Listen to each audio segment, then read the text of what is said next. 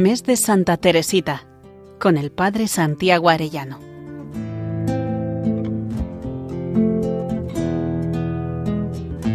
En el nombre del Padre, del Hijo y del Espíritu Santo. Amén. Día 26 del mes de Santa Teresita. Estamos preparándonos al acto de ofrenda al amor misericordioso y estos días explicándolo especialmente. Vamos a ver hoy de ese acto la fe en la misericordia. En los últimos días del mes vamos a prepararnos para realizar este acto de ofrenda y vamos a rezar el sentido de este acto para poder realizarlo plenamente. Para ello comentaremos especialmente la conferencia que impartió en el aula de teología del corazón de Cristo el carmelita Fray Francisco María Letel, titulada La ofrenda al amor misericordioso como centro de la vida y de la doctrina de Santa Teresa de Lisieux. Al comienzo de su conferencia recordaba que Santa Teresita fue nombrada doctora de la Iglesia por el Papa San Juan Pablo II y que la ofrenda al amor misericordioso es el centro de toda su enseñanza, que conduce a la santidad y a todos, independientemente del estado de vida en el que se encuentre, y que se trata de una verdadera consagración a la misericordia infinita. El padre Letel explica por qué es tan importante la realización de este acto de ofrenda. Dice, la ofrenda al amor misericordioso de Teresa es por excelencia la puerta santa, siempre abierta en el corazón de Jesús para entrar en la profundidad de la misericordia infinita de toda la Trinidad.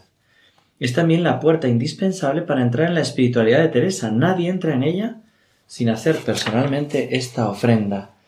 En la realización de este acto de ofrenda se tienen en cuenta tres aspectos que forman parte de la historia de un alma y que vamos a ir comentando en estos últimos días la fe, la esperanza y el amor o la caridad.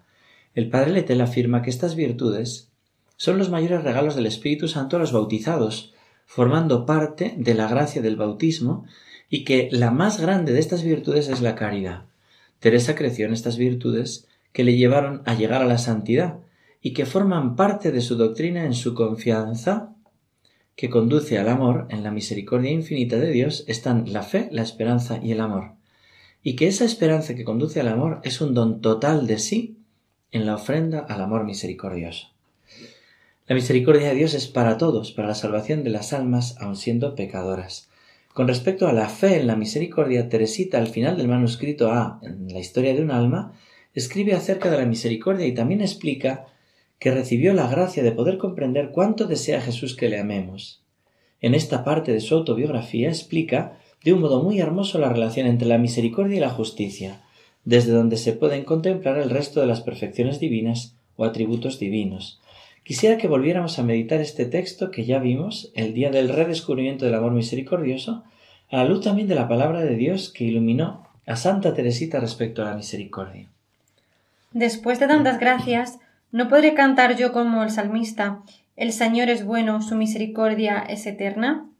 Me parece que, si todas las criaturas gozasen de las mismas gracias que yo, Nadie le tendría miedo a Dios, sino que todos le amarían con locura, y que ni una alma consentiría nunca en ofenderle, pero no por miedo, sino por amor. Comprendo, sin embargo, que no todas las almas se parezcan.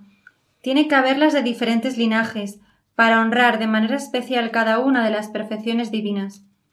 A mí me ha dado su misericordia infinita, y a través de ella contemplo y adoro las demás perfecciones divinas entonces todas se me presentan radiantes de amor, incluso la justicia, y quizá más aún que todas las demás, me parece revestida de amor.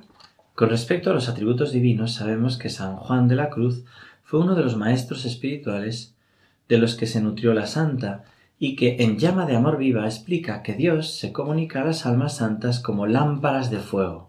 Estas lámparas de fuego son todos los atributos divinos de Dios, que es omnipotente, que es bueno, justo, sabio, misericordioso. Estos atributos, dice San Juan, que son una lámpara que dan luz y calor al alma, y cuyo resplandor va divinizando al alma gracias a la comunicación de sus atributos divinos. San Juan recuerda así la doctrina de Santo Tomás relativa al ser único y simple, que encierra toda la multitud de atributos. La justicia y la misericordia no pueden parecer dos atributos divinos diferentes, sin embargo, pueden parecer, sin embargo no lo son. El padre Letel explica de qué modo deben verse estos atributos divinos y cómo supo entenderlo Teresa de Lisieux.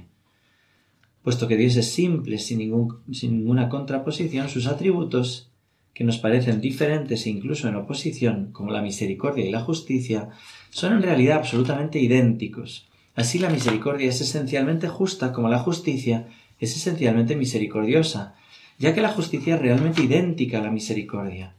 Y frente a una falsa concepción de la justicia sin la misericordia, en el clima jansenista de la época, Teresa no elige la misericordia sin la justicia, lo cual sería igualmente falso, y que constituye a día de hoy un peligro, sino que ella contempla la justicia a través de la misericordia, lo cual se corresponde exactamente a la teología de San Pablo.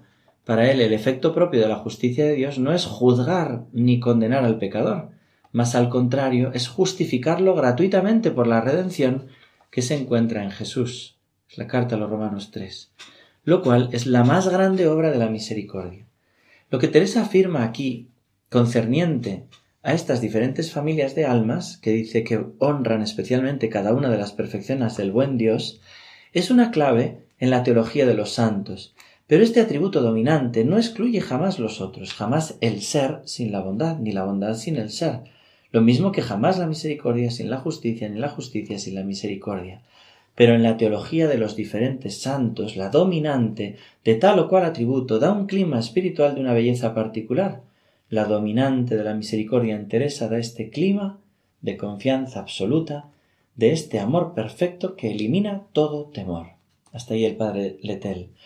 De nuevo, conocimiento de la misericordia hay que entenderlo desde la esperanza de la salvación que desarrollaremos mañana. Vamos a pedirle a Santa Teresita que nos conceda de la misericordia de Dios que aumente nuestra fe al realizar nuestro acto de ofrenda al amor misericordioso. Terminamos rezando. Santísima Trinidad, Padre, Hijo y Espíritu Santo, yo os agradezco todos los favores, todas las gracias con que habéis enriquecido el alma de Teresita del Niño Jesús durante los veinticuatro años que pasó en la tierra, y por los méritos de tan querida santa, te pido que me concedas la gracia de poder ser una de esas almas pequeñas por las que ella pidió, viviendo esa entrega eficaz, perfecta y absoluta de mi persona a tu amor misericordioso. Amén. Gloria al Padre, al Hijo y al Espíritu Santo, como era en el principio, ahora y siempre, por los siglos de los siglos. Amén. Santa Teresita del Niño Jesús, maestra de la ofrenda de víctima al amor misericordioso, ruega por nosotros. Que Dios os bendiga a todos y hasta mañana si Dios quiere. Mes de Santa Teresita, con el Padre Santiago Arellano.